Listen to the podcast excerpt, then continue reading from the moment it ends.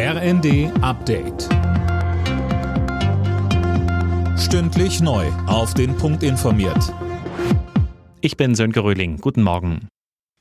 Die umstrittene Gasumlage kommt nun doch nochmal auf den Prüfstand. Der Kreis der berechtigten Unternehmen soll verkleinert werden, so Wirtschaftsminister Habeck. Wir sehen aber natürlich auch, wie viele Trittbrettfahrer es jetzt gibt. Wir prüfen noch einmal, ob man außer der Anfrage, ist es nun wirklich nötig, nicht auch nochmal eine Regelung findet, die es diesen Unternehmen schwerer macht. Auch der ÖPNV kämpft mit den steigenden Energiekosten. Die Verkehrsminister von Bund und Ländern beraten heute per Videoschalte, wie die Verkehrsverbünde unterstützt werden können. Auch ein Nachfolgemodell des 9-Euro-Tickets dürfte Thema sein. Im Rostocker Rathaus hat Bundespräsident Steinmeier am Abend an die rassistischen Gewalttaten vor 30 Jahren erinnert.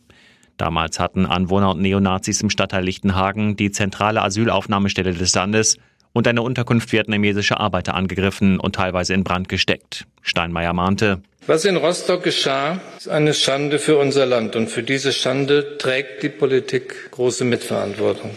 Die Nächte von Lichtenhagen waren ein furchtbarer Auswuchs in einer ganzen Welle von menschenfeindlichen Ausschreitungen und von Anschlägen auf Migranten, bei denen viele Menschen getötet wurden. Boeing will im Februar einen ersten bemannten Testflug mit seiner Raumkapsel Starliner absolvieren. Zwei Astronauten sollen mit der Kapsel zur ISS fliegen. Im Mai hatte die Starliner-Kapsel erstmals erfolgreich einen unbemannten Flug zur ISS absolviert. Der erste FC Köln steht in der Gruppenphase der Europa Conference League. Die Rheinländer gewannen das Playoff-Rückspiel bei Fair war in Ungarn mit 3 zu 0. Damit machten die Kölner die 1 zu 2 Heimpleite aus dem Hinspiel wett. Alle Nachrichten auf rnd.de